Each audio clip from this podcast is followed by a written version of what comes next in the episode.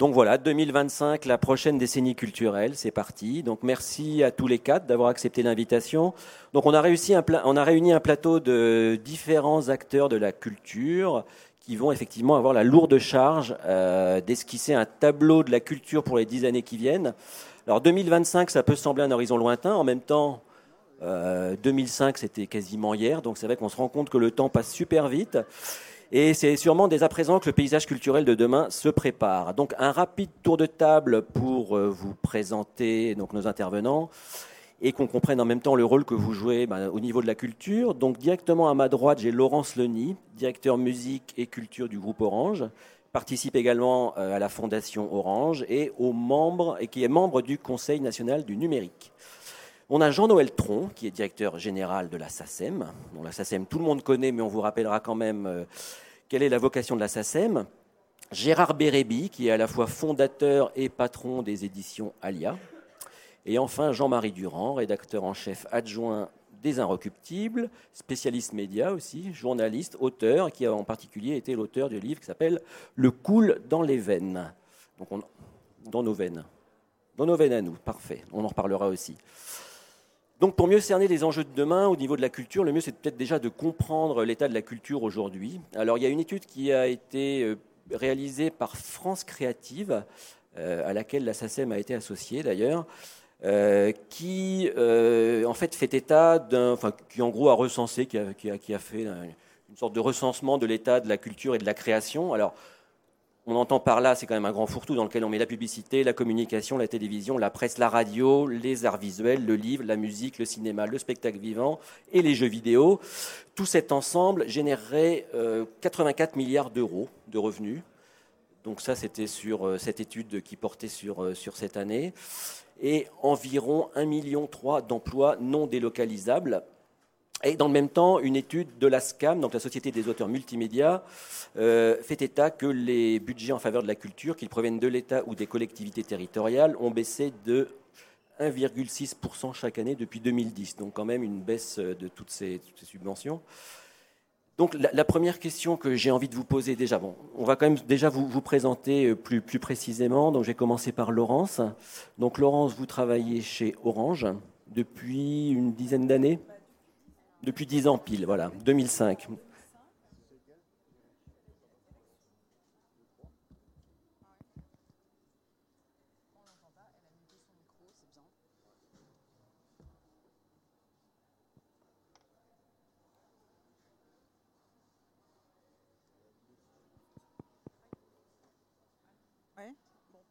oui. là? Oui, ouais, ça y est. Donc 2005, 2015 chez Orange euh, au niveau du groupe et notre mission en fait c'est de définir une stratégie, d'essayer d'avoir une vision sur tout ce qui est service et produit en fait autour de, des contenus, de l'entertainment, mais autres services, donc jeux, musique, vidéo, euh, VOD, cinéma aussi, pour, euh, pour toutes nos filiales au sein du groupe Orange, donc en Europe, en France évidemment, puisque la France est un les plus gros euh, territoires, hein, au Moyen-Orient et en Afrique. Et avant, en fait, j'étais dans l'industrie musicale, j'étais directrice générale de Warner, de Sony, donc jusque dans les années 2001. Voilà, donc je, connais les deux. Euh. Donc j'ai mentionné votre participation euh, à la Fondation Orange. Alors, bah, la Fondation Orange, en fait, c'est donc bah, une fondation qui a comme axe de développement maintenant depuis de nombreuses années aussi la musique, mais l'éducation, tout ce qui est euh, développement de l'éducation aussi par le numérique. Euh, on a des fondations dans différents euh, territoires aussi, et beaucoup en Afrique. Et sur la musique, en fait, c'est l'aide à tout, ce qui est formation en fait liée à la voix. Et depuis quelque temps, maintenant, on aide beaucoup, notamment des, acteurs qui proposent des, choses innovantes autour du classique, et notamment pour faire que les jeunes, les jeunes puissent avoir accès à la musique classique. Et donc, au, niveau de votre parcours, vous l'avez précisé, vous êtes passé par, euh, par la musique, par des maisons de disques. C'est quelque chose qui a été important, ça, dans ce que vous faites aujourd'hui, pour euh, justement mieux comprendre cette relation aux artistes, leurs besoins, leurs, ah. problématiques. Oui, bah, je pense que, bah, en fait, quand je suis, euh, Jean-Noël connaît bien, parce que Jean-Noël était du coup chez Orange quand je suis arrivée il y a quelques années, et je, pense que bon, mon, mon parcours précédent a permis aussi de faire de la, de la pédagogie euh, en interne aussi pour euh, bah, comprendre que derrière, euh, on va dire ce qu'on appelle des contenus, il y avait des créateurs et donc il y avait des rémunérations. voilà, il y a tout un système économique. Donc je pense que ça m'a permis aussi, connaissant bien donc la filière musicale, d'avoir une relation en fait différente de pédagogie des deux côtés. Et puis aujourd'hui, Orange travaille beaucoup aussi avec des startups, euh, aussi liées aux industries culturelles. Donc c'est plutôt des jeunes qui viennent de la tech. Et aujourd'hui, ben, ces créateurs d'entreprises, on a besoin de les accompagner. Et donc c'est assez similaire justement de l'accompagnement de, de jeunes artistes, de créateurs artistiques. Donc Jean-Noël, Jean-Noël Tron, vous êtes directeur général de la SACEM. Vous êtes directeur général depuis quelques années déjà, 4 ans. Et auparavant, vous, vous avez baigné dans le numérique. Euh, oui, alors j'ai commencé dans l'informatique en fait. Et puis j'ai passé euh, quelques années comme euh, monsieur Internet du, gouvernement entre 97 et 2002. Donc c'est, c'est le siècle dernier dans tous les sens du terme. Hein. En, en, 97, il y avait officiellement un peu plus de 250 000 internautes en France. C'était l'époque des modems qui faisaient des jolis bruits. C'est l'époque du Minitel, du Minitel avant même, d'être l'époque de l'Internet. Donc on a géré ce virage avec plein de gens. Et puis ensuite, j'ai passé effectivement 5 euh, ans dans les télécoms, avant des, des mobiles chez Orange. Et j'ai dirigé Orange, euh, la branche mobile à la fin. Et puis ensuite, j'ai passé un, par un SAS de décompression pour entrer dans l'univers des industries culturelles en dirigeant les, les activités internationales de Canal+, pour tout ce qui est télévision payante. Donc j'ai lancé euh, beaucoup de chaînes de télé au Vietnam. Euh, on, a, on a développé l'Afrique. Euh, c'était les filiales aussi en Pologne et dans, et dans l'outre-mer. Voilà. Et donc 4 ans à la SACEM, en gros la mission quand vous êtes arrivé par rapport à ce qu'était la SACEM, déjà peut-être on peut rappeler un peu quel est le rôle de la SACEM. Oui, parce que le, le, le paradoxe je pense de la SACEM, c'est que dans l'univers de, de la culture en France, c'est probablement un des noms les plus connus. Et en réalité, c'est probablement l'une des entreprises les plus méconnues. Donc si on voulait faire une petite carte d'identité, euh, bah, c'est d'abord de, très loin la plus grosse entreprise de, la musique en France, parce que c'est une entreprise, hein, la SACEM, la partie en secteur privé. Euh, c'est la plus grande société au monde dans son métier. Elle a 162 nationalités, donc c'est la plus grande société d'auteurs d'Afrique, du Moyen-Orient ou du Brésil, au même titre qu'elle est la, plus grande dans son métier en France. Et en gros, une société de, gestion collective, comme on nous appelle techniquement, euh, ça appartient à l'économie sociale et solidaire. On est vraiment une coopérative. On a 156 euh, 000 membres aujourd'hui, à peu près 4 000 nouveaux inscrits chaque année. Et nos membres, comme pour une coopérative, nous amènent, quand ils choisissent d'adhérer à la SACEM, parce qu'il n'y a aucune forme de monopole, on peut, on peut en tant qu'artiste, surtout aujourd'hui grâce au net, euh, si on le veut, diffuser sa création tout à fait gratuitement sans chercher à la, faire protéger. Si on a envie de la faire protéger et d'en vivre, on peut gérer ça tout seul. Puis si on a envie de passer par la gestion collective, donc dans une entreprise comme la nôtre qui a but non lucratif, on adhère où on veut, on apporte les droits qu'on veut et on peut d'ailleurs partir quand on veut. Une fois que des membres nous ont apporté leurs œuvres, l'an dernier c'était 170 000 œuvres, donc en gros le nombre d'œuvres que des membres déposent à la SACEM augmente de 20% chaque année. Une fois qu'on apporte ces droits, on confie à sa société trois fonctions. La première, c'est un rapport de force économique.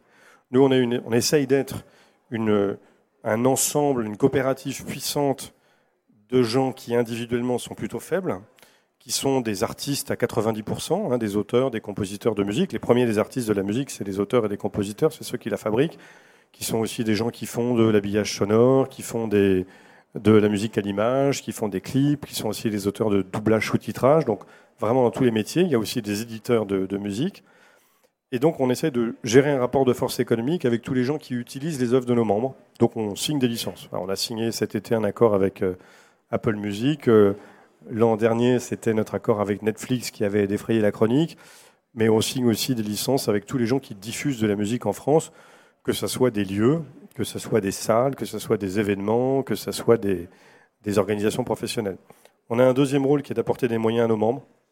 Donc on apporte de l'aide sociale, on apporte de la protection juridique, euh, on apporte du vivre ensemble. On a une, sorte de carte de membres dans laquelle il y a un peu plus de 15 000 membres aujourd'hui inscrits avec euh, un certain nombre de, de moyens d'assurance, de réduction sur les instruments de musique, etc. Donc on offre des services, comme le font les coopératives. Et puis on a un troisième rôle, je termine par là, c'est qu'on est un réseau. Donc en fait, le système est organisé mondialement. Si un artiste américain qui n'est pas membre de la vient jouer en France, il va bénéficier des taux qu'on aura nous négociés pour son concert. On va identifier dans notre informatique où sont les droits et on va lui envoyer sa rémunération dans sa société américaine et réciproquement quand euh, nos membres jouent à l'étranger. Et donc pour conclure, c'est là que j'ai un peu bouclé la boucle. Euh, est vraiment au cœur du big data, hein, comme beaucoup dans la culture. La culture fait vraiment partie des premiers secteurs à entrer dans le numérique en France, on l'oublie trop souvent. Et nous, pour vous donner un chiffre, l'an dernier, on a traité un peu plus de 300, 320 milliards de données, rien que pour les droits Internet de nos membres, euh, qui, euh, pour 2015, représenteront une petite cinquantaine de millions d'euros au total. Sur, euh, si je donne les chiffres de l'année bouclée, l'année 2014, on aura en 2014 réparti un peu plus d'un milliard d'euros à un peu moins de 300 000 ayant droit dans le monde. voilà en gros le métier, c'est celui d'une coopérative, c'est essayer de créer de la valeur en créant un rapport de force à travers un outil qui est à la fois collectif et, euh, solidaire parce qu'il est à but non lucratif. Gérard, euh, Gérard Bérébi, donc vous, ça fait 33 ans que vous êtes à la tête des éditions Alia, que vous avez fondé. Euh, je me souviens quand on s'était rencontré la première fois il y a quelques mois, vous m'aviez dit, pour un peu expliquer la philosophie de, votre maison, rien de ce qui est humain nous est étranger. C'était ça dès le départ, c'est encore ça aujourd'hui. Euh, comment, comment, comment ça s'est fait à l'époque en 82 C'était euh, l'idée, c'était quoi? C'était de, de, de, monter quelque chose qui n'existait pas et qui permettait d'offrir votre propre vision de ce qu'était, de, ce que devait être la littérature à l'époque? Fondamentalement, c'est ça. C'est-à-dire que oui, ça marche. C'est-à-dire que euh, si c'est pour refaire ce que font les gens à côté de moi, je trouve que ça n'a aucun intérêt de se donner la peine, de se fatiguer à faire cela. Euh, si on a la prétention de vouloir créer quelque chose, euh, c'est comme un nouveau groupe de rock. si c'est pour pas amener un son qui est un tant soit peu différent ou nouveau par rapport à ce qui existait jusqu'à présent, faut faire de la musique pour soi et rester chez soi. Et comme j'ai eu la prétention de créer une maison qui était indépendante, qui est toujours indépendante jusqu'à aujourd'hui, euh, le but, c'était de donner à voir et surtout à lire des choses que l'on ne trouvait pas ailleurs, c'est-à-dire de faire émerger des voix, d'avoir un rôle maïotique qui est le premier rôle d'un éditeur, c'est-à-dire de faire accoucher quelque chose qui n'existe pas auprès de gens qui possèdent cette chose plus ou moins confusément et d'essayer d'attirer l'attention parce que ces productions dans les différents domaines où nous sommes intervenus parlaient à un certain public et à un certain nombre de lecteurs. Et c'est parce qu'on a réussi à parler la langue d'un certain nombre de lecteurs qui étaient en attente, et pour ce faire, nous n'avons aucunement opéré par étude de marché, sondage ou je ne sais quel autre euh, euh, procédé qui nous est tout à fait étranger, parce que d'abord, euh, on n'en a pas les moyens, et je ne m'en plains pas du tout, parce que je trouve que ça ne sert pas à grand-chose, c'est-à-dire que c'est des classifications socio-psychologiques qui aboutissent à des données en grande partie faussé à mes yeux, mais ça c'est un autre problème. Et euh, comment nous avons fait? Eh bien c'est très simple. On a fait très simplement, c'est-à-dire qu'on pensait qu'une chose était utile, nécessaire, de qualité et différente de ce qui existait, et qu'on n'était absolument pas dans le divertissement, dans l'entertainment, on n'était pas euh, dans l'événementiel, on était dans le travail euh, de la pensée, de la littérature, et à partir de là, comme nous ne bénéficions d'aucune subvention publique ou privée et privée, Et on ne s'en plaint pas parce qu'on ne le demande pas. C'est-à-dire que ça, ça, ne nous a pas été refusé, c'est simplement une question de principe et de morale, si je puis dire, de base. À partir de là, pour exister en faisant ce que nous voulons, comme nous le voulons et avec qui nous voulons, on était condamné à une seule chose, c'est-à-dire vendre des livres sans quoi on n'existerait pas. Et si euh, depuis 33 ans ça continue d'exister, c'est que euh, quelque part, nous avons réussi à faire ce que nous, nous voulions et nous avons rencontré un certain écho. Du coup, 33 ans plus tard, vous êtes à peu près à 600 titres? 600 titres au catalogue. 650 titres au catalogue. 650, avec des noms très différents pour le coup. Donc on y croise aussi bien Georges Bataille, Grail Marcus, Maupassant, Nietzsche, Michel Bounan, Grégoire Bouillet. En fait, l'unité de tout ça, c'est quelque part, c'est votre passion, c'est votre envie, à un moment donné, de publier soit des, des, textes qui ont été oubliés, qui ne sont plus disponibles, soit de donner leur chance à des nouveaux, des nouvelles plumes qui ne trouvent pas d'éditeurs. C'est un peu le, c'est-à-dire qu'il euh, m'arrive régulièrement de refuser un bon manuscrit. C'est-à-dire, par exemple, un bon roman que je lis, qui est réussi, et ça ne m'intéresse pas. Tout simplement parce que ça ne m'apporte rien. Et en tant euh, qu'éditeur, j'ai besoin, quand je me donne la peine euh, financière, matérielle, physique et psychologique, de publier un livre et de le défendre, euh, il faut avant tout que ce texte que je découvre et que je vais faire connaître, si j'y arrive, parce que je n'y arrive pas à chaque fois, euh, me provoque et me donne l'envie. Et il y a de très bonnes choses que je lis, mais qui ne me font rien, c'est-à-dire qui me laissent totalement indifférent. Donc, c'est pas pour moi. Et si on recolle les morceaux du puzzle de tous les livres dans les différents domaines euh, dans lesquels nous intervenons et nous sommes intervenus depuis 30 ans, il y a quelque part toute une histoire de la pensée qui se dessine, c'est-à-dire à travers toutes les époques de notre histoire jusqu'à notre contemporain immédiat, nous avons toujours trouvé des choses absolument passionnantes, nécessaires et indispensables dans les marges que nous avons tenté de ramener au centre, c'est-à-dire que la marge, pour nous, c'est tout sauf un ghetto. Et donc, on a fait entendre des voix qui se sont retrouvées au centre des débats. Jean-Marie Durand, enfin, donc euh, rédacteur en chef des Inrecuptibles. Adjoint. Adjoint. adjoint. Euh, et donc, mais plus spécialisé sur les médias, sur la partie euh, médias du, magazine. Et des débats d'idées aussi. C'est un domaine que vous, voilà, médias, débats d'idées. Donc, les Inrecuptibles, l'an prochain, 30 ans un magazine qui a commencé un peu comme un fanzine, bimestriel, ensuite mensuel. Tu connais un peu Tu peux le raconter? Un petit peu. Euh, on et donc, presque, presque, le même âge que l'édition Alia. Et donc, hebdomadaire depuis 95, c'est ça, oui. Et donc, vous, vous êtes journaliste là-bas, salarié depuis 80, en gros, depuis les débuts de, de oui, oui, oui, oui. C'est même moi qui ai inventé le nom. Et donc, comment ça se passe quand on est aujourd'hui un média indépendant dans le bah, domaine de la culture? C'est une question difficile. Euh, je veux dire, j'ai l'impression que le, journal, avec l'évolution euh, de la presse, euh, sur laquelle peut-être on reviendra tout à l'heure un peu rapidement, qui est évidemment un peu compliqué aujourd'hui, mais disons dans l'évolution même du paysage culturel lui-même, bah, disons résiste un peu à, sa nécrose, hein, parce que finalement 30 ans, ça va bien pour un journal, c'est quand même un grand âge.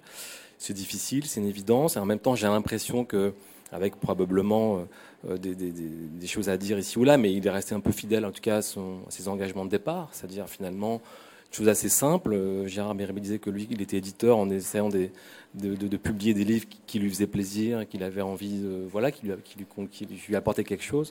De cette manière, les Inrocks sont nés un peu sur la même idée, c'est-à-dire mm. parler évoquer, commenter, euh, transmettre des, enthousiasmes critiques sur les œuvres culturelles au sens large.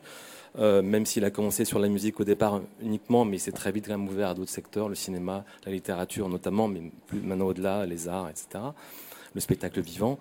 Euh, il est resté fidèle à, cet engagement-là. Alors après, le problème, si vous voulez, c'est qu'aujourd'hui, euh, le tropisme, disons, d'une presse qui serait, comme, comment dire, un peu axée sur une parole purement critique, est de plus en plus difficile. On sait qu'aujourd'hui que la prescription, entre guillemets, de la presse est de plus en plus difficile parce que voilà, elle est moins, disons, dans l'air du temps, elle correspond moins au goût, aux, attentes probablement des lecteurs, qui voilà, qui sont maintenant plus diffuses. Et c'est un des problèmes qu'on a aujourd'hui, hein, c'est une évidence. C'est qu'aujourd'hui, le journal a peut-être moins l'écho qu'il avait à une époque, notamment par rapport à ça, peut-être le fait que la fonction critique est de moins en moins désirée. Mais bon, ça c'est un voilà, ça c'est une problématique avec laquelle nous-mêmes on, travaille, qu'on essaye d'intégrer, on, s'en ouvrir. Voilà, donc c'est un journal qui va avoir 30 ans. Donc pour nous, c'est quand même un, voilà, c'est un, moment euh, symbolique évidemment euh, assez fort. Et finalement, la, création, euh, si, si, on, si, on, se reprojette des années en arrière, c'est vrai que c'est un petit peu comparable aux éditions Elia, quelque part. C'est des journalistes qui ne trouvaient pas euh, leur compte dans la presse du moment, qui ont décidé de faire leurs propres médias.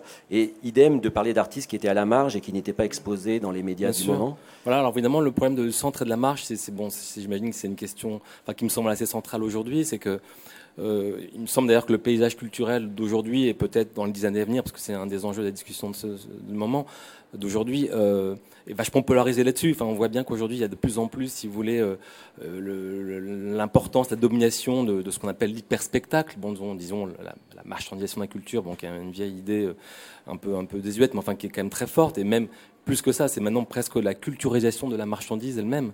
Donc on est bien dans un, dans un, vraiment dans un règne, un moment très très fort. Et en même temps, c'est ça qui est intéressant aujourd'hui, et on est au cœur de cette problématique-là, c'est qu'à côté de ça, finalement, euh, se déploie aussi, en effet, des marges.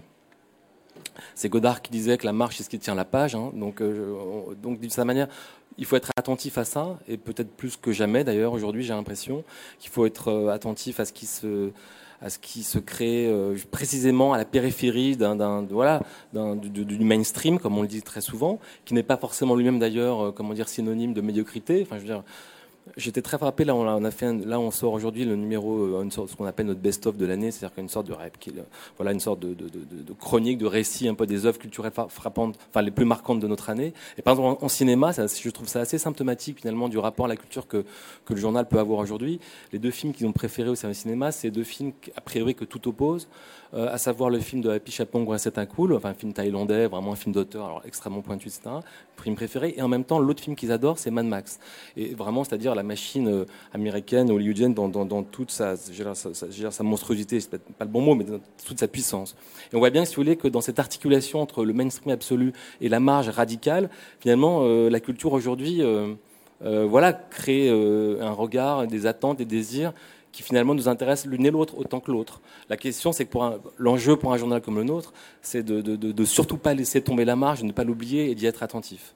D'autant plus que les médias généralistes, je pense par exemple aux hebdos féminins, vont aussi sur la, sur la marche quelque part. Ah on, va, on va finir par retrouver des chroniques de disques ou de livres ou de films qui sont un peu ce que vous, ce qui était un peu le fond de commerce des Inrock il y a quelques années. Complètement. D'ailleurs, c'est très frappant. Il y, a, il y a même, je sais pas, il y a une dizaine d'années, on pouvait défendre euh, des auteurs, des écrivains, des musiciens ou même des cinéastes qui étaient assez rarement présents dans les autres médias, ce qui est complètement faux aujourd'hui. Enfin, ils sont aujourd'hui, euh, même par match, peuvent faire euh, une ouverture sur un auteur euh, un peu marginal. Donc on voit bien que là il y a un flou là-dessus et c'est vrai que d'une certaine manière on est dans un, dans une sorte de circulation un peu comme ça, un peu fragmentée et en tout cas il n'y a plus de, de, de, si vous voulez les niches maintenant commencent un peu à circuler un peu partout. Et donc, du coup, euh, c'est intéressant aussi. Le mainstream s'empare en fait des marges et inversement, euh, les, médias euh, indépendants sont effectivement tentés d'aller vers le mainstream. C'est là où il y a un peu il y a une confusion. Bah, Gérard, du coup, je pense que je vais enchaîner directement sur vous pour entamer la discussion. en tant que média, en tant que, en tant qu'éditeur indépendant, vous quelque part, vous avez jamais été tenté de quitter cette marge qui était quelque part votre votre marque de fabrique et la raison pour laquelle les lecteurs faisaient confiance à, Alia, qui est, qui est qui est associé à ce, à ce gage de qualité et ce gage d'auteurs qui, quelque part, ne vont jamais décevoir. Euh, comment, justement, on, arrive à survivre toutes ces années euh, arriver en 2015 en restant fidèle quelque part à ces principes? Bah, Apparemment, j'ai pas l'air en trop mauvaise santé.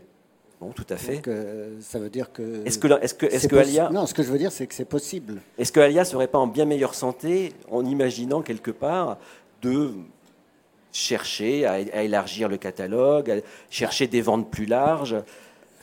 Et Je pense que c'est le piège et c'est le début de la fin. C'est-à-dire que dans ma fonction, si modeste soit-elle, euh, je ne peux pas circuler dans le paysage. Je ne peux pas passer des éditions Alia à une autre maison ou à une autre maison parce que j'ai un profil socio-professionnel qui corresponde à une attente. il y a des chasseurs de tête qui vont venir me chercher pour me faire une proposition. C'est tout bonnement impensable parce que euh, je n'ai pas le profil. Donc euh, j'étais un peu condamné à poursuivre ce que je faisais. Mais quand je dis condamné, je dois dire que j'y trouve quand même une certaine satisfaction. Parce qu'à observer le paysage général, nous allons vers une mainmise de plus en plus importante de la concentration, des médias qui s'intègrent dans ces projets, où euh, plus personne ne peut défendre un auteur euh, parce qu'il y a des pages de critiques de livres qui vont de Paris Match à Grazia en passant par les Inrecuptibles et Le Monde, et vous ajoutez tout ce que vous voulez que j'oublie. Euh, on exige des critiques, par exemple, pour ce qui me concerne, qui parlent des livres, de faire de plus en plus bref, mais de parler de tout, c'est-à-dire qu'il faut qu'on soit au courant de tout, parce que le pire des dictates aujourd'hui, c'est ça fait tâche de ne pas être au courant de tous les livres qui sont parus, de tous les albums qui sont parus, de tous les films. Non, je ne suis pas au courant de tout, tout simplement parce que humainement je ne le peux pas, parce que peut-être que je fonctionne, euh, que j'ai un côté old school, mais quand je lis un livre, je le lis entièrement. Là, je viens de lire coup sur coup deux ouvrages de 600 pages, l'un consacré à Debord, l'autre consacré à Andy Warhol, et ils sont mauvais tous les deux mais je les ai lus entièrement. Et ça me prend du temps. Donc je ne peux pas être au courant de tout ce qui paraît. Et jusqu'à nouvel ordre, quand je parle de quelque chose, c'est un sujet que je connais. C'est-à-dire que si je n'ai pas lu un livre, je vais vous répondre, je ne l'ai pas lu. Alors à partir du moment où il y a cette volonté d'être au courant de tout de manière extrêmement superficielle et approximative, c'est-à-dire, un écrivain aujourd'hui, c'est quelqu'un qui écrit non pas parce qu'il a quelque chose à dire, non pas parce qu'il pense, il écrit avant tout pour devenir écrivain, c'est-à-dire un statut social et une fonction symbolique extrêmement bien définie dans nos sociétés contemporaines. À côté de ça, le fait qu'il y ait autant de concentration, aussi peu de possibilités de respiration pour faire connaître des choses de qualité, c'est la plus grande chance qui ait pu m'arriver et qui m'arrive encore aujourd'hui. C'est-à-dire que s'il n'y avait pas cela, et qu'il y avait une multiplication d'entités autonomes avec des démarches individuelles, très rapidement, j'aurais été noyé au milieu de tout cela. Et la chance que j'ai, c'est qu'au milieu de toutes ces concentrations, ça me permet de me développer encore plus, parce qu'il faut quand même revenir d'un certain discours euh, un peu défaitiste, c'est de rendre responsables les lecteurs. C'est-à-dire que les gens ne lisent plus. J'ai jamais entendu dans les études de, de, sondage ou de choses comme ça une telle stupidité, parce que s'il n'y avait pas de lecteurs, je ne pourrais pas être là aujourd'hui présent devant vous et répondre à vos questions, tout simplement parce que je n'existerai plus. Ceci dit, c'est vrai aussi euh, du cinéma, de la musique. Euh, personne n'a jamais dit, enfin, même si ce sont des secteurs qui connaissent à des différents niveaux la crise, euh, il y a quand même toujours des gens qui écoutent de la musique, des gens qui vont au cinéma. Mais on n'est pas obligé de faire un livre qui se vend toujours à 100 000 exemplaires. Il faut sortir de ces âneries. Il y a des livres qui peuvent très bien exister et qui se vendent à 3 000 exemplaires, à 2 000 exemplaires, à 10 000 exemplaires, à 7 000 exemplaires. Et c'est tout à fait satisfaisant parce que quand je publie un philosophe comme Jean-François Billetter qui vend 7000 exemplaires, s'il faisait 25 000 exemplaires, je m'inquiéterais. C'est-à-dire que ce n'est pas au niveau de tout le monde, je m'excuse. Il y a une forme aussi d'élitisme dans, les contenus. Euh, quand on publie, par exemple, un excellent livre sur le rap de Jeff Chang qui s'intitule Can't Stop, Won't Stop. Référence et qu'on va vers les, 20 000 exemplaires, qui est le livre de référence en absolu et qui n'est pas dépassé à ce jour sur le sujet, c'est normal pour moi et il y a des lecteurs pour cela. Et dans tous les domaines, il y a des lectorats, mais le problème du système dans lequel on évolue, c'est qu'on subit une dictature de la rentabilité immédiate. Et la dictature de la rentabilité immédiate, c'est la mort de la création dans le sens où je l'entends et dans le sens où je la pratique tous les jours. je vous prends parce que vous avez publié un livre qui m'intéresse. Et six mois après, je vous dis, écoutez, mon vieux, ça n'a pas marché, il faudra aller voir ailleurs, et puis on ne peut pas continuer. Et c'est le début de la fin. C'est-à-dire qu'une pensée, pour se mettre en place, un écrivain, pour se constituer, a besoin de temps et a besoin de respiration pour produire une œuvre. Et donc, tous ces systèmes qui se greffent à la culture à travers tout ce dont euh, euh, les différents intervenants ont parlé, me paraissent une chose extrêmement dangereuse, c'est-à-dire que la culture, c'est la tarte à la crème, je m'excuse du lieu commun, mais euh, qu'est-ce qu'on veut? C'est-à-dire, si c'est pour vendre du papier, on peut vendre du papier. Mais maintenant, si on veut, pour prendre l'exemple du rap, il est paru je ne sais combien de livres sur le rap en France. Évidemment, euh, j'en ai publié un qui est une somme qui est traduite de l'américain. Ben, je trouve que tout ce qui a été publié à côté n'arrive pas à la cheville, je suis désolé, de celui que j'ai publié. Donc je trouve qu'il y a une surproduction tout à fait inutile. Il y a des petits artisans qui tentent de faire quelque chose, d'être dans le coup, de connaître, etc. C'est pas ça. Et il faut avoir la capacité de critiquer et de refuser et de dire c'est pas bon plutôt que d'avoir une politique. La culture, c'est une grande famille s'élargit et tout le monde va rentrer dedans et tous les gens qui vont faire quelque chose en leur place, je m'excuse, il y a énormément de productions qui sont totalement nulles. Et ça, on ne le dit pas assez. Et aussi, s'il y a une grande partie du public qui se défie, par exemple, des journaux, des quotidiens, à une époque, les gens achetaient des journaux, et alors, c'est la crise, euh, les journaux vont mourir, le public n'achète plus de journaux, c'est la faute à Internet, etc., etc. Moi, je crois tout simplement, parce que je suis un lecteur de quotidien aussi, et je le suis beaucoup moins euh, comme tous mes contemporains, c'est que les journaux, pour la plupart, et je vais prendre un exemple très simple, nous avons tous fait à divers niveaux une consommation oxygène d'informations non-stop, en boucle, euh, pendant les fusillades du 13 novembre. Et euh, tout ce qu'on a pu lire, voir et entendre, tout le monde répétait la même chose. Donc à un moment, il y a une forme de lassitude où on cherche autre chose. Et dans la massification de la culture et dans le système des concentrations, ce qui se produit produit des clones. C'est-à-dire qu'on a des écrivains qui veulent devenir écrivains, qui sont là et s'ils ont la capacité de nous faire deux ou trois bons mots sur eux-mêmes ou sur leur œuvre, le bon mot va être recyclé à l'infini à une rapidité incroyable, et l'écrivain n'existera qu'à travers ce bon mot, et fort peu à travers l'éventuelle œuvre qu'il aurait aimé défendre en passant à la radio, à la télévision, en parlant à un journaliste pour une interview, etc. Et tout allant dans cette direction, ça finit par avoir un nivellement sur la production, parce que quand vous venez avec votre manuscrit, je vous dis, écoutez mon vieux, c'est pas ça qui marche. Et moi, je crois que le travail réel de création commence si j'ai l'œil, parce que je ne l'ai pas toujours, pour m'apercevoir que vous avez fait un pur truc et que, que ça peut être absolument génial le livre que vous avez préparé, mais que ce n'est pas du tout ce qui marche et qui est dans l'air du temps, et de prendre le risque de le publier, de le défendre et de tenter de l'imposer. Le vrai travail de création, il réside là. Et l'avenir de la création, il passe par ces questions.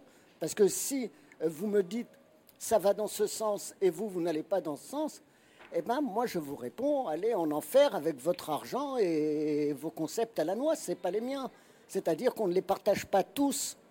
Et c'est ce que je veux dire et que je souhaite que ce soit bien entendu, c'est qu'il est tout à fait envisageable d'entreprendre les choses autrement, avec d'autres gens.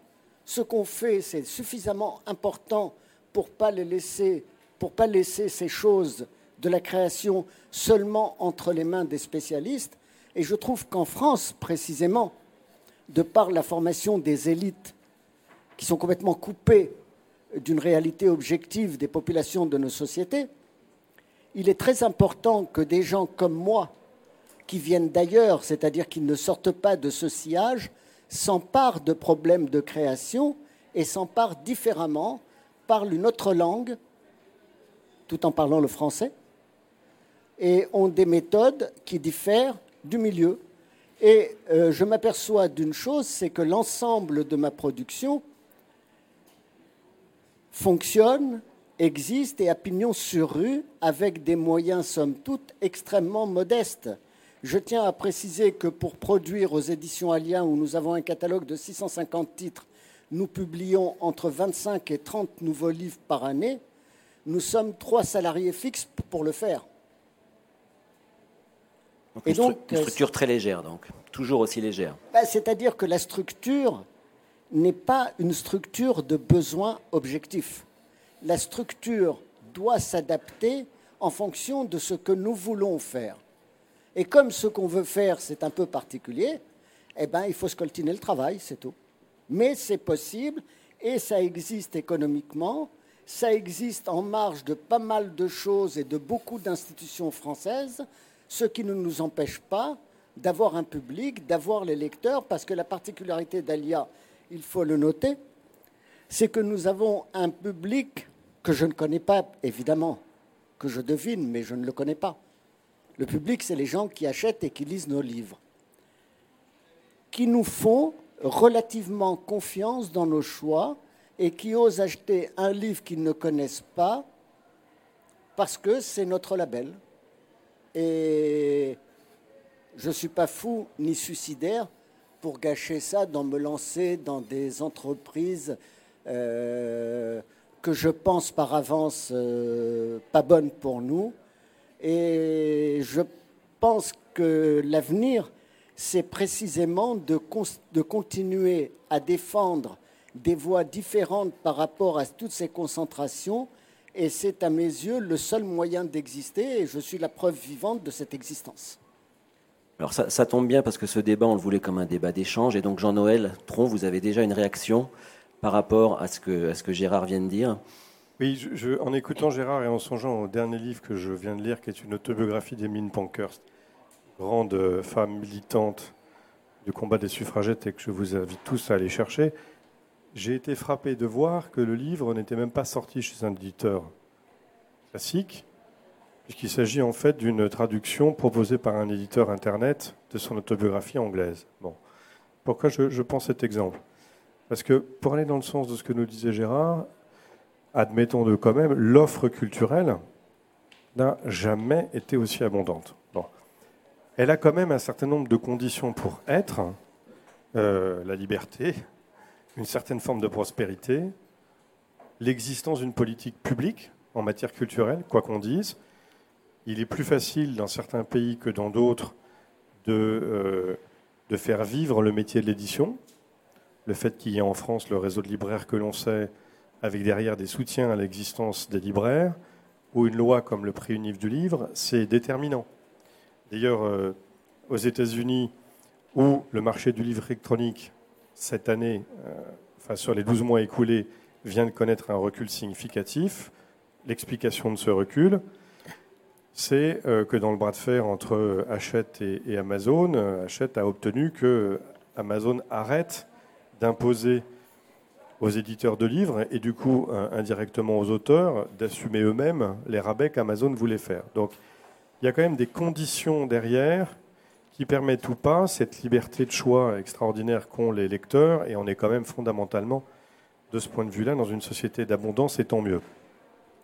Sur euh, la qualité par rapport à la quantité, je serai le premier à dire que ce n'est pas le nombre d'exemplaires vendus qui suffit à qualifier la qualité d'une œuvre. D'ailleurs, L'un des plus gros succès de librairie, la fin du 19e en France, c'est un torchon antisémite, La France juive de Édouard Drummond. Et en nombre de livres vendus, les deux plus gros succès du XXe siècle, si mes chiffres sont bons, sont Mein Kampf et Le Petit Livre Rouge. Bon. Alors, pour se livrer à, l'exercice un peu de prospective auquel vous nous invitez, là, pour, pour jouer le jeu de, du sujet 2025, quelle prochaine décennie culturelle, en rebondissant sur ce que Jean-Marie et Gérard ont dit, je propose euh, quatre, quatre, idées différentes et complémentaires. La première, c'est qu'on va aller plus que jamais vers un mélange, pour pas dire euh, hybridation, euh, des pratiques culturelles. Voilà. Et ça a des conséquences inéluctables sur chaque genre pris séparément.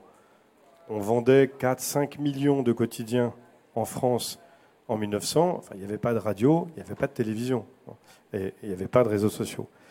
Euh, l'hybridation des pratiques culturelles, elle se retrouve partout.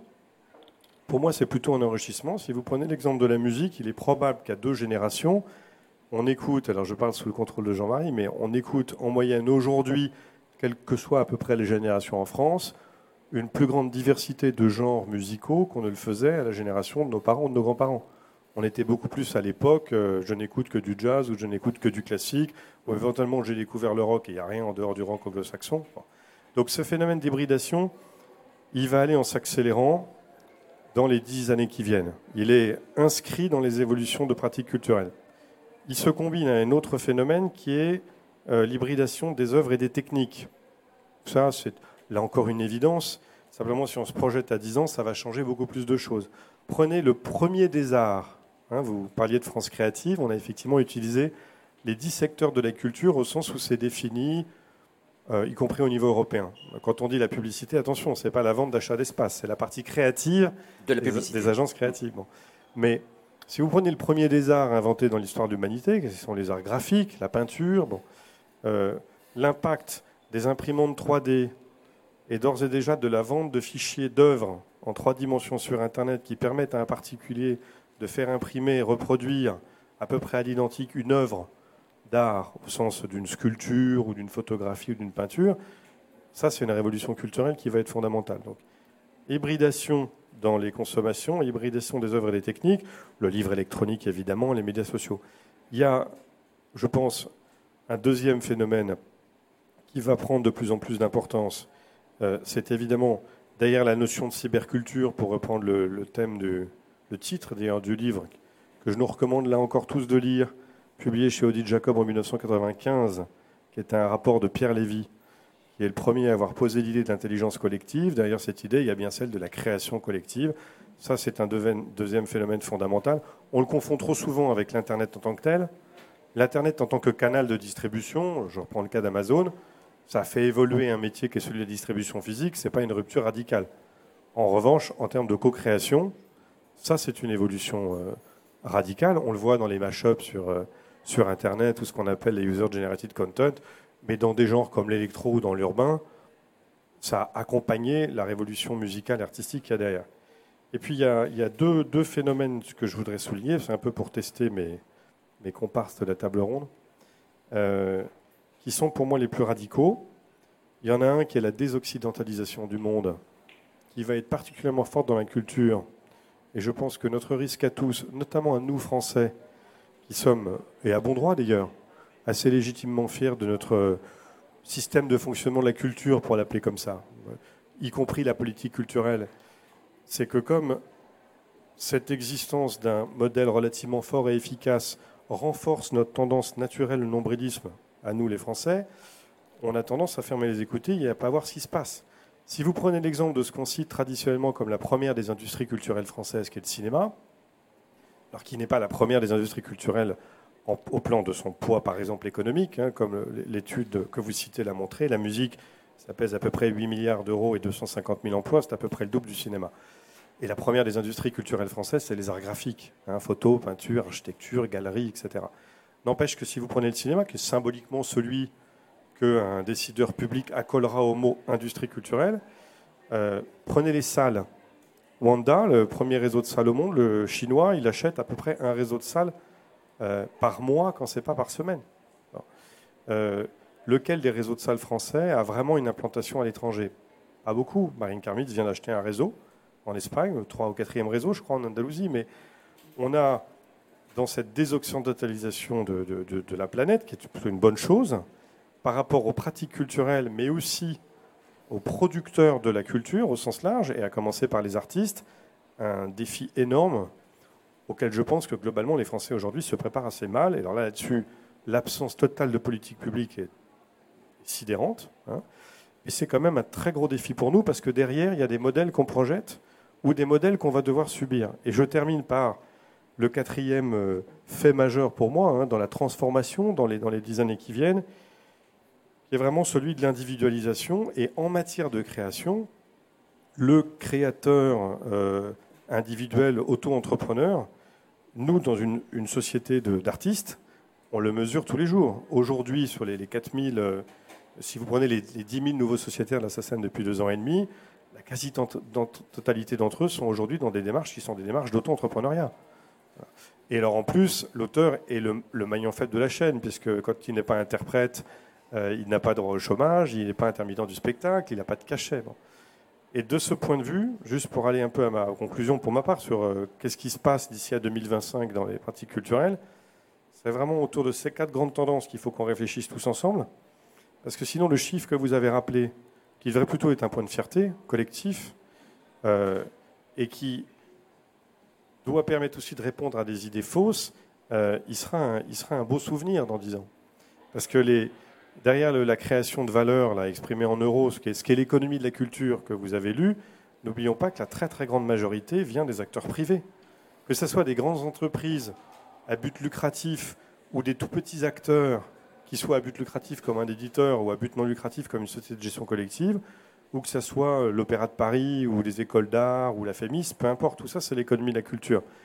Si on n'accélère pas la prise de conscience de ces quatre phénomènes, et notamment la désoccidentalisation et de l'individualisation, qui veut dire plutôt renforcer des modèles de droit, par exemple la propriété intellectuelle, le droit d'auteur, qui a quand même permis de couper le, cordon historique de dépendance entre l'artiste et des puissances, que ce soit les puissances de l'argent, euh, les puissances du pouvoir politique ou cette saison, hein, les, puissances du pouvoir religieux.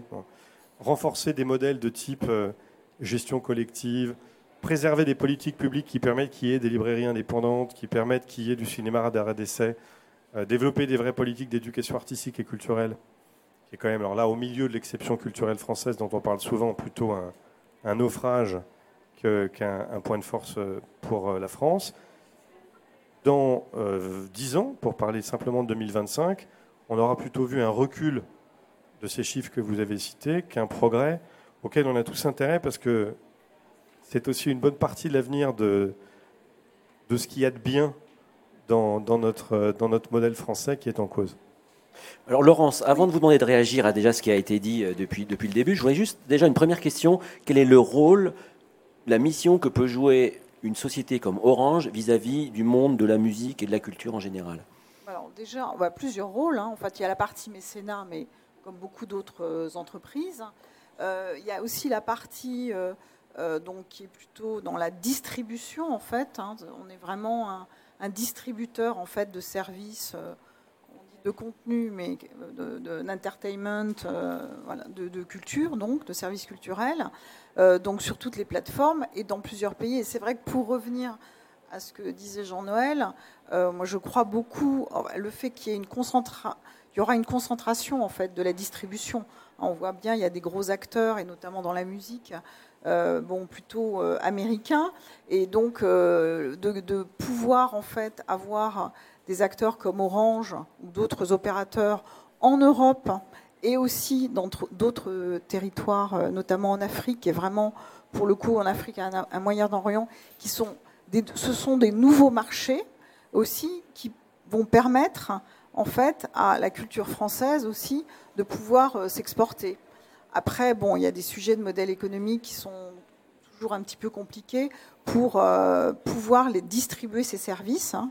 parce que, bon, pour revenir à la musique, on a été beaucoup, nous, confrontés euh, dans la distribution de ces services à euh, trouver, on va dire, le bon modèle économique pour donc les producteurs, le, le service en fait type Deezer ou Spotify et le distributeur et ensuite le consommateur. Et quand on voit, et l'utilisateur, et quand on voit aujourd'hui, euh, et ça c'est souvent aussi une méconnaissance, pour le coup dans le domaine de la musique, des majors en fait qui sont euh, très centralisés aux États-Unis. Euh, c'est que moyen, qui est en fait le revenu en fait moyen, enfin la, la, dépense moyenne en fait des, des individus dans certains pays est très très faible, hein, notamment tout ce qui est Europe de l'Est et Afrique. Et voilà, donc il faut trouver des nouveaux moyens, euh, euh, des nouveaux modèles économiques. Mais ça, c'est une vraie opportunité euh, pour pouvoir en fait distribuer. Et donc on voit bien que dans la concentration aussi, des groupes comme Vivendi aujourd'hui sont très très actifs pour aller aussi signer des artistes et avoir du catalogue pour la distribution. Donc pour revenir, en fait, un groupe comme Orange, il faut le voir vraiment comme un distributeur, en fait, de contenu culturel. donc aujourd'hui, on est dans le cinéma, on est dans les jeux, dans la musique et dans la presse aussi, puisqu'on distribue un service numérique qui s'appelle e-press. Et euh, bientôt, nous espérons dans la lecture numérique.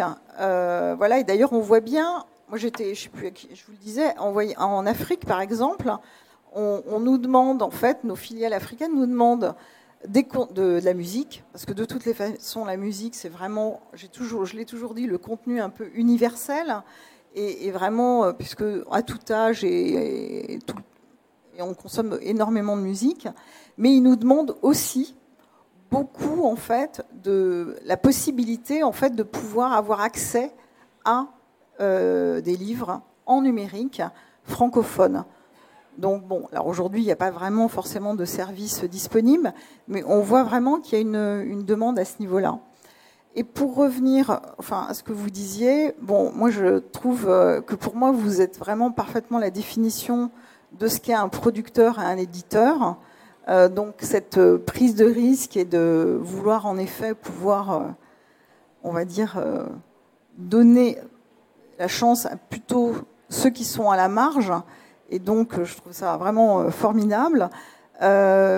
Et, je dirais qu'aujourd'hui aussi, il y a, cette, toute une population qui, grâce au numérique, va pouvoir en fait euh, développer sa, personnalité euh, créatrice. Donc, de plus en plus d'individus vont devenir euh, des créateurs et le sont déjà en fait grâce au numérique.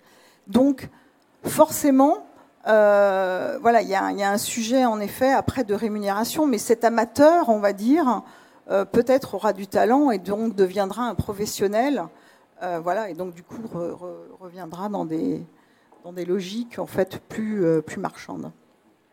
Justement, Gérard, j'avais une question par rapport euh, aux, éditions Alia et au numérique.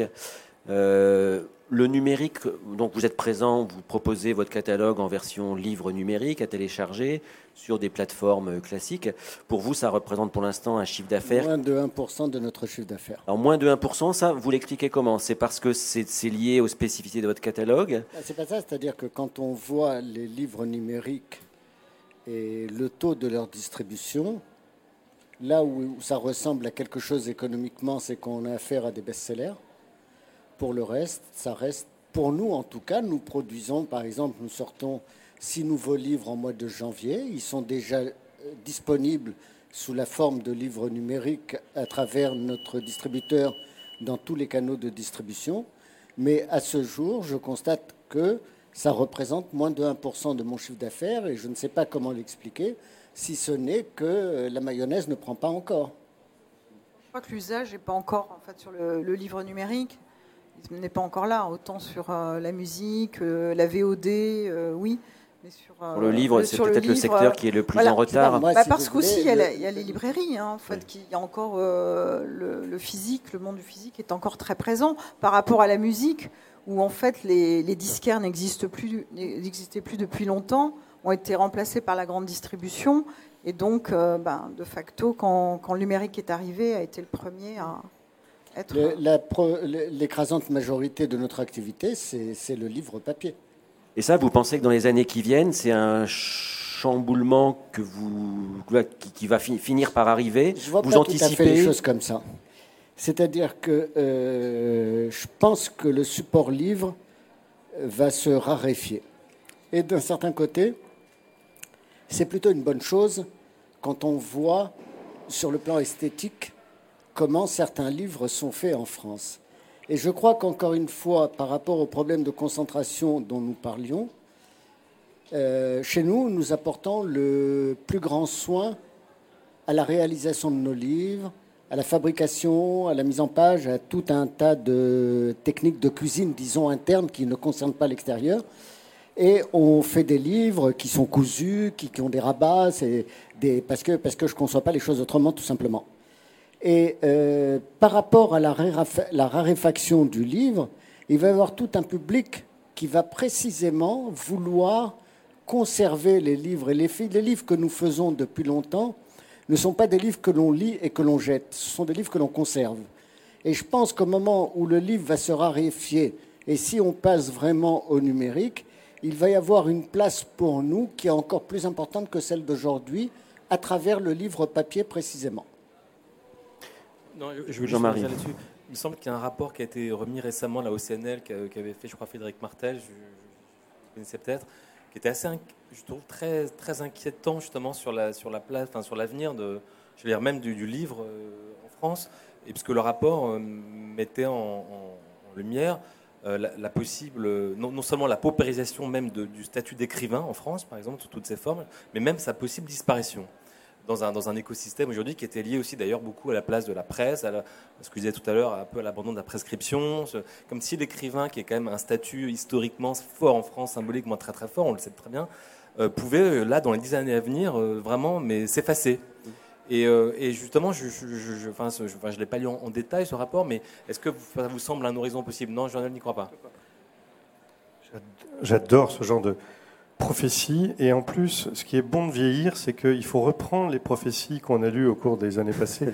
Donc, je, sur la fin de exactement, Jean-Marie. Et donc, je pense que tu me tendais la perche et tu savais un peu ce que j'allais répondre. Euh, je faisais il y, a, peu le recensement des, des nombreuses prophéties et rapports que on avait accumulés dans les années 90 autour du numérique. Et euh, et Chajara, il y a un livre à faire là-dessus, rien que sur le best-seller des idées reçues qui se sont avérées inexactes. Euh, en particulier, à mon avis, autour du livre et du statut de l'auteur. Parce que euh, la polémique autour de l'auteur, les bons auteurs, les mauvais auteurs, il y a trop de production, hein, on la retrouve dans les satires de Juvénal au 1er siècle, où il se moque à la fois des histrions et de tous ces gens qui se sentent euh, obligés d'infliger à leurs contemporains leurs pensées et leurs écrits. Donc rien de nouveau sous le soleil. Pour ce qui est du livre en tant que tel, non seulement je n'y crois pas, mais en plus, je pense que ça fait totalement l'économie de la réflexion que, Gérard abordait, qui est le, le produit livre, le format livre, vont-ils ou pas connaître un bouleversement profond? Je ne parle pas d'une évolution, bien sûr qu'il va y avoir évolution, le marché du livre électronique va se développer, mais bouleversement, je ne le pense pas. Et pour deux raisons. La première, ne l'oublions pas, c'est que pour qu'il y ait des livres, il faut qu'il y ait des lecteurs. Or, les pratiques des lecteurs dans le monde occidental sont à peu près partout les mêmes. Seule une minorité de gens achètent plus de 5 à 6 livres par an. Donc, pour avoir envie d'acheter un produit supplémentaire qui est un coût supplémentaire, qui est une liseuse, euh, encore faut-il y avoir un intérêt économique. L'avantage du livre, c'est que vous achetez le livre, vous pouvez le lire. Quand vous avez le fichier, il faut un produit technique qui permet de le lire. Donc c'est quand même un frein assez important au marché. Il y a quand même une partie importante, alors non pas en, volume, en valeur, pardon, mais en volume de livres vendus, qui sont des livres vendus pour des gens qui lisent 2-3 livres par an. Et pour cette population-là, le livre électronique ne constitue pas, en tant que support, un besoin nécessaire. Il présente évidemment un certain nombre d'atouts, pas tant de prix pour des raisons plutôt heureuses, est que on veille à ce qu'il n'y ait pas un effondrement des prix du livre électronique par rapport au livre physique, mais pour des raisons là encore d'usage, et c'est juste ma deuxième observation c'est que quand on évolue, quand on étudie, pardonnez-moi, l'évolution des technologies, on oublie toujours qu'il n'y a jamais de rupture totale et de disparition. On avait au moment de l'apparition de la radio déjà prédit la disparition de la presse, puis la télévision avait-on annoncé remplacerait la radio, puis on voit qu'il ne s'est rien produit de la sorte. Euh, au moment de, du portable, on avait prédit la disparition d'un certain nombre de choses qui n'ont pas disparu non plus. On avait d'ailleurs expliqué qu'on vendrait ces machins pour faire la visiophonie, ce que encore assez peu de gens font. Ce qui est fascinant avec le livre, c'est que, étant le plus ancien des produits techniques de la culture, euh, avant même euh, le livre de Gutenberg, hein, il y a le, volumen, hein, et puis le codex, bon, euh, c'est celui qui a le plus évolué technologiquement. au XIXe siècle, par exemple, le fait d'inventer le papier bois, avant on faisait du papier avec du tissu. Quand on invente le papier bois, on divise le prix du papier par 10 puis par 15. Bon, ça permet la littérature de masse et ça permet la presse de masse. Aujourd'hui, on a une multiplication des formats petits, pas chers. En termes d'autonomie, de résistance, d'ergonomie d'usage, le produit physique livre continue d'avoir quelques avantages sur le livre électronique, le livre électronique ayant plusieurs avantages sur le livre physique. Donc pour les deux, deux, trois raisons que je donne, je crois absolument pas à un effondrement du modèle qui est celui de, l'industrie du livre, euh, qui en plus euh, comporte toutes les natures de livres, et on le voit bien euh, dans ce qui fait aujourd'hui la, valeur totale de ce marché. les pays émergents étant des pays dans lesquels le phénomène de l'édition tel que nous l'avons connu, nous l'avons connu est en train petit à petit de se structurer. Donc j'ai, alors pour ma part, toutes les peines du monde à prendre au sérieux des pronostics de cette nature sur la disparition du statut d'auteur. Il y aura là aussi une hybridation, comme l'a dit Laurence. L'auto-édition fait partie des phénomènes qui vont se développer. Ceci dit, on annonçait, il y a, je m'en souviens, au Salon du Livre de 2000, il y avait un rayon sur le livre électronique, ou de 2001 peut-être, hein. euh, la rapide disparition du livre papier et l'explosion des auto-éditeurs, les zeroheures.com, etc. C'est pas passé grand-chose de ce point de vue-là, pour des raisons qui seraient trop longues de discuter ici, mais qui sont liées à la manière dont le marché se structure, dont, la presse a besoin malgré tout d'adorer, de, détester des, héros ou des anti-héros que sont telle ou telle catégorie d'écrivains. Donc j'ai plutôt tendance à penser qu'on va aller vers des phénomènes de super-auteurs, de starisation planétaire avec tout ce que ça peut avoir de détestable, vers la redécouverte au contraire de beaucoup d'auteurs. Ce que je disais sur la désoccidentalisation du monde, euh, autant dans la musique, on a eu une espèce de passage à vide après le, le hype pour les musiques du monde, Autant pour le livre, on a maintenant quand même installé dans l'esprit du lecteur français que une partie quand même euh, de plus en plus importante des auteurs vraiment intéressants ne sont plus les auteurs français. Voilà pour te répondre comme ça de manière un peu impressionniste pourquoi je, suis. Et pour compléter, en fait, le livre, même si avant, est rentré dans le spectacle vivant. Il y a de plus en plus, en fait, aujourd'hui, d'événements comme les correspondances de Manosque, le succès de la Maison de la Poésie, euh, pas très loin, avec une programmation en fait de lecture euh, en, direct, en fait, sur une scène. C'est voilà, et, ça, ça fonctionne. Donc, euh, moi, je trouve ça plutôt positif. Il y a vraiment, justement, au contraire, toute une, une possibilité, en fait, de redécouvrir ou de découvrir, en fait, des auteurs. Alors justement, on parle de livres. Jean-Marie, toi, tu en as écrit un le coule dans nos veines, qui en gros dénonce la coulitude un peu obligatoire de, notre, notre, de l'époque que l'on vit. Euh, on parlait tout à l'heure de paupérisation des auteurs. Est-ce que quelque part, dans 2025, euh, ça sera plus cool du tout d'être ni musicien, ni auteur, ni créateur? Alors, je, je, dénonce pas. Hein. Enfin, je, Moi, je dis je dénonce, je, caricature volontairement pour résumer. ni un éloge, ni une dénonciation, c'est un, un, constat. un essai de compréhension enfin, de, de, ce que ce mot euh, charge, enfin, ce qu'il désigne, ce qu'il investit comme désir, comme fantasme. Pourquoi ce mot obsède notre époque C'était un peu ça, l'objet de ma réflexion. Euh, savoir, la question, c'est qu'est-ce qui va en 2025, ce qui sera. Non, tu parlais tout à l'heure de la paupérisation des bah auteurs, par exemple. Euh, être auteur, être créateur, musicien, c'était il y avait un côté noble, justement. Ouais. Est-ce que ça pourra le rester malgré bah, tout? On va faire en sorte que ça soit qu'elle reste. Enfin, je pense que c'est hyper important. Je pense que plus que jamais, enfin plus que jamais, c'est peut-être un peu, peu, comment dire, un peu facile de dire ça aujourd'hui, mais on le sent bien dans les réactions, dans les débats, discussions privées qu'on a tous ensemble en ce moment, depuis quand même, disons depuis cette, année notamment. C'est vrai que la culture est, quand même un enjeu euh, fondamental. Et euh, si on n'avait pas les artistes, les écrivains, les, les intellectuels, les penseurs aujourd'hui pour nous aider un peu à survivre, on aurait un peu du mal, je crois. Et euh, donc, je, je, je, il faut faire en sorte que, que, que disons, euh, ce paysage-là ne soit pas dévasté par, euh, voilà, par la marchandisation absolue et que on puisse avoir plusieurs échelles d'excellence et que, mm.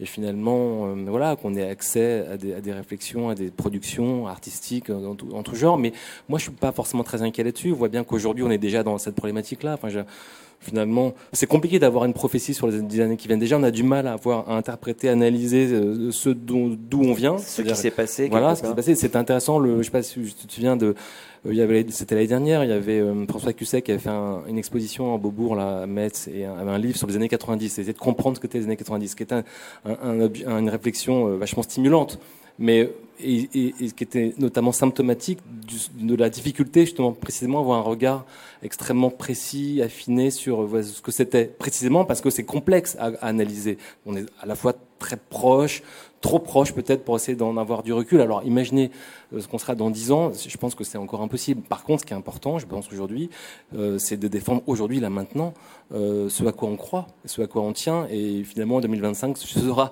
le produit de ça. Donc je pense que d'une certaine manière, je ne sais pas s'il faut parler de résistance et tout ça, mais en tout cas, il faut être dans une lutte, et je pense qu'on l'est tous ici, à nos manières différentes, nos propres ressources, nos propres outils. voilà, on, on, défend la culture dans toutes, toutes ses formes, et je pense que euh, c'est ça le plus important. Voilà. Mmh. ça rejoint une question que j'allais te poser effectivement, pour savoir un peu aux Rock, média indépendant, qui est vraiment attaché à toutes les formes de culture, on peut le dire. Comment, comment est-ce qu'on vit ça? Comment est-ce qu'on vit l'époque actuelle? Bon, enfin, pas, pas, très bien. Mmh. C'est une évidence, comme partout. Enfin, je, je, crois que c'est Gérard, il, il, était fier de, de, présenter son travail. Et il a raison, mais je pense que Secrètement, il doit être un peu inquiet de temps en temps, j'imagine aussi. Euh, non, mais tous les, tous, les acteurs indépendants, euh, ou, même pas d'ailleurs, je pense, sont inquiets de ce qui se passe. Parce que, on en a parlé de manière un peu savante là, mais finalement, si on savait euh, maîtriser le, modèle économique vertu absolue qui nous préservera du chaos, enfin, je veux dire, on, on, le saurait. Donc je pense que chacun s'accroche à ce qu'il peut faire, à ce qu'il aime, à quoi il tient. bon voilà. Alors après, il y a des, des prophètes, euh, ou disons des, des, voilà des, des cassants, ou j'en sais rien, des gens qui ont peut-être plus de certitude sur ce qui va arriver. Je suis pas certain que la majorité des acteurs culturels aujourd'hui sachent exactement à quoi ils ressembleront dans dix ans. Mais encore une fois, je pense que le plus important, c'est ce qu'ils défendent, ce qu'ils sont aujourd'hui. Mais quelque part, les opportunités dont, on parlait tout à l'heure, la mondialisation, toutes ces nouvelles perspectives, est-ce que quelque part, les, les, indépendants sont taillés pour pouvoir en profiter ou est-ce qu'ils vont pas se faire carrément euh, j'allais dire broyer, c'est peut-être un grand mot, mais... C'est sûr que c'est un risque. Euh, Jean-Noël n'a pas l'air euh, convaincu. Juste, je voudrais, on parle beaucoup de French Tech en fait euh, bon, en France. Hein, on parle beaucoup de tech. Ça, je voulais en parler, de dire aussi, on parle beaucoup de technologie. Au final, bon, la technologie, oui, c'est Internet et puis bon, l'arrivée des smartphones et autres, mais c'est beaucoup un phénomène aussi de développement de nouveaux usages. Et, du coup, on a des atouts. On a ce qu'on appelle en musique la French Touch, en fait, euh, qui est dans tous les domaines euh, culturels. Et euh, pour moi, si on veut parler des, prochaines, dix prochaines années, ce qui serait formidable, c'est que dans nos territoires, parce que la culture, pour le coup, elle est dans, tous nos territoires, c'est qu'on puisse avoir des lieux en fait de culture, on va dire un peu comme la, la Gaîté Lyrique, hein, qui est un lieu de culture, qui accueille justement euh, des start-up qui développent en fait euh, ou des technologies et de nouveaux usages pour créer, euh, on va dire, ce qui pourrait être potentiellement peut-être des nouveaux modèles ou des nouveaux services pour les prochaines 10 ou 20 prochaines années. Et non pas faire venir les créateurs, les gens dans des lieux de tech en fait, que sont les accélérateurs et incubateurs traditionnels.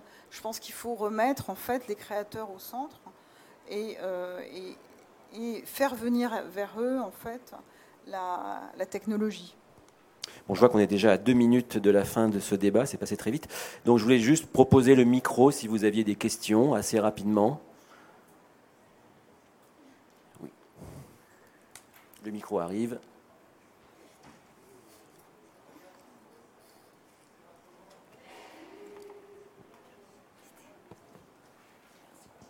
Merci. Euh, c'est une question pour Jean-Noël. Euh, vous parlez tout à l'heure des quatre piliers sur lesquels on pouvait euh, s'appuyer concernant les réflexions qu'on pouvait avoir sur les dix prochaines années en termes de politique culturelle. Et vous parliez à la fois de la création collective et d'une autre part de l'individualisation, qui peuvent être deux tendances qui semblent un peu éloignées. Est-ce que vous pouvez revenir dans le détail sur, sur les deux?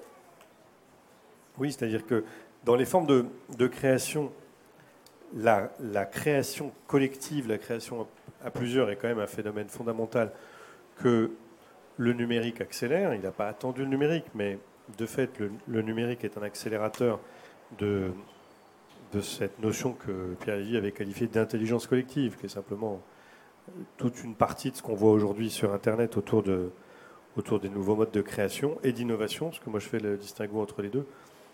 L'individualisation, c'est un phénomène qui n'est pas contraire, qui est parallèle, qui est que de plus en plus d'acteurs sont des individus autonomes.